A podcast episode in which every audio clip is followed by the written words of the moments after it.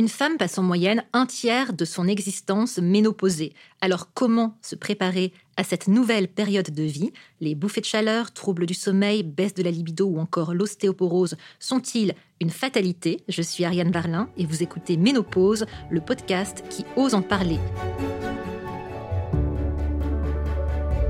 Dans ce podcast, en partenariat avec Cerelis Pharma, je reçois quatre médecins experts du sujet avec lesquels nous allons comprendre qu'il est possible de bien vivre sa ménopause.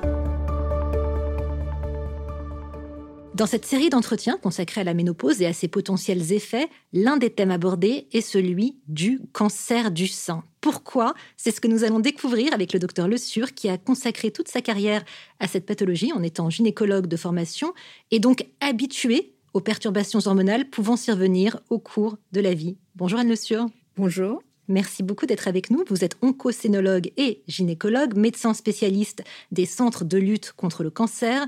Vous avez exercé plus de 30 ans à Nancy. Vous qui connaissez par cœur ce sujet, pouvez-vous nous dire pourquoi le cancer du sein et quelle en est la prévalence? Alors le cancer du sein concerne un nombre considérable de femmes en France, mais aussi dans le monde en général. On peut dire finalement que c'est la maladie de la femme moderne, puisque c'est la première localisation cancéreuse en incidence, c'est-à-dire en nombre de nouveaux cas par an, actuellement tout pays confondu. On est passé en 40 ans de 22 000 nouveaux cas en France par an à quasiment 60 000.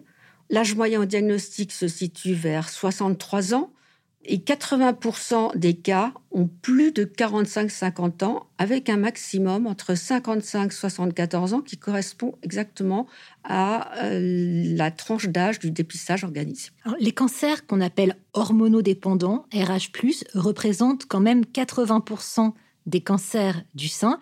Quelle est la spécificité de ces cancers-là?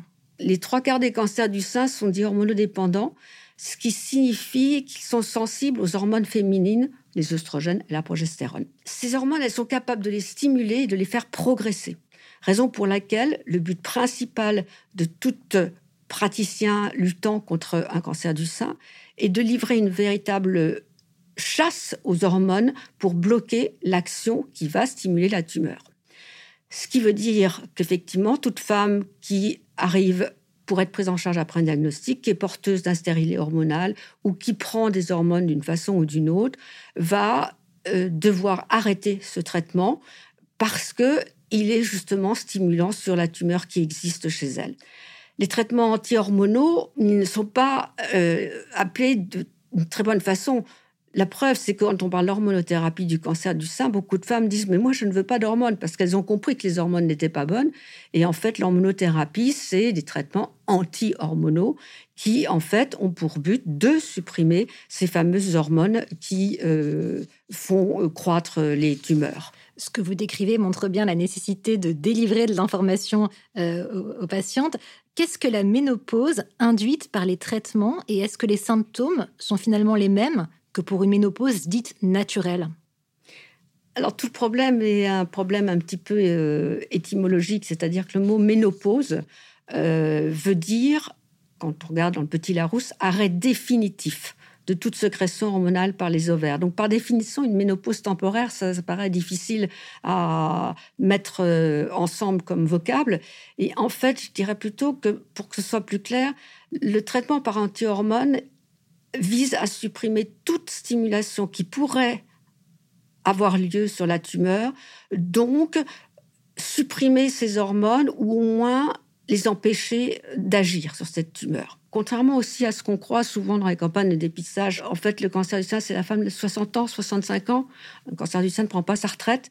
Et donc, ces femmes, elles sont déjà ménopausées. Il y en a un certain nombre qui seront sous traitement de ménopause. On a vu qu'on allait devoir les arrêter. Et du coup, elles seront forcément pas bien du tout avec en plus le diagnostic d'une maladie qui fait peur. Et on va être obligé de les traiter pour supprimer le reste des oestrogènes. Le reste des oestrogènes, puisque les ovaires ne sont plus actifs, et eh ben ces ovaires qui sont fabriqués soit dans les cellules de graisse, soit dans la surrénale. Et on utilise un traitement qui met euh, de façon quasi nul le taux d'œstrogène qui ravit les, les, oncologues, mais qui donne des effets secondaires, vous pouvez l'imaginer, plus importants encore que ceux ressentis par une ménopause mal vécue, c'est-à-dire des arthralgies, des bouffées de chaleur, une difficulté à vivre. Ces signes-là sont à prendre en compte de façon très importante parce que il y a 30% des femmes qui arrêtent le traitement tellement c'est insupportable. Alors on comprend bien, docteur Le Sur, grâce à vos explications, que les traitements du cancer induisent non pas une réelle ménopause, mais un déficit d'hormones, lequel induit lui-même des symptômes propres à la ménopause? Alors comment est-ce qu'on peut améliorer la qualité de vie des patientes avec des solutions non hormonales? Alors c'est une excellente question, d'autant plus qu'il ne faut pas oublier que toutes ces patientes ont un cancer du sein et sont donc forcément à la fin des traitements fragiles, fragilisées et ont besoin qu'on prenne soin d'elles et qu'on trouve quelque chose. Et vous avez compris aussi que les oestrogènes sont difficiles à remplacer, que la qualité de vie de la femme est très importante et que on n'a pas énormément de choix quelques médicaments, certains antidépresseurs, quelques molécules et d'autres produits qui existent dans les parapharmacies. En tout cas, c'est très rassurant de voir qu'il y a des solutions qui existent pour améliorer la qualité de vie des femmes. Merci d'être venu nous en parler aujourd'hui. Cérélis Pharma, Ménopause, le podcast qui ose en parler.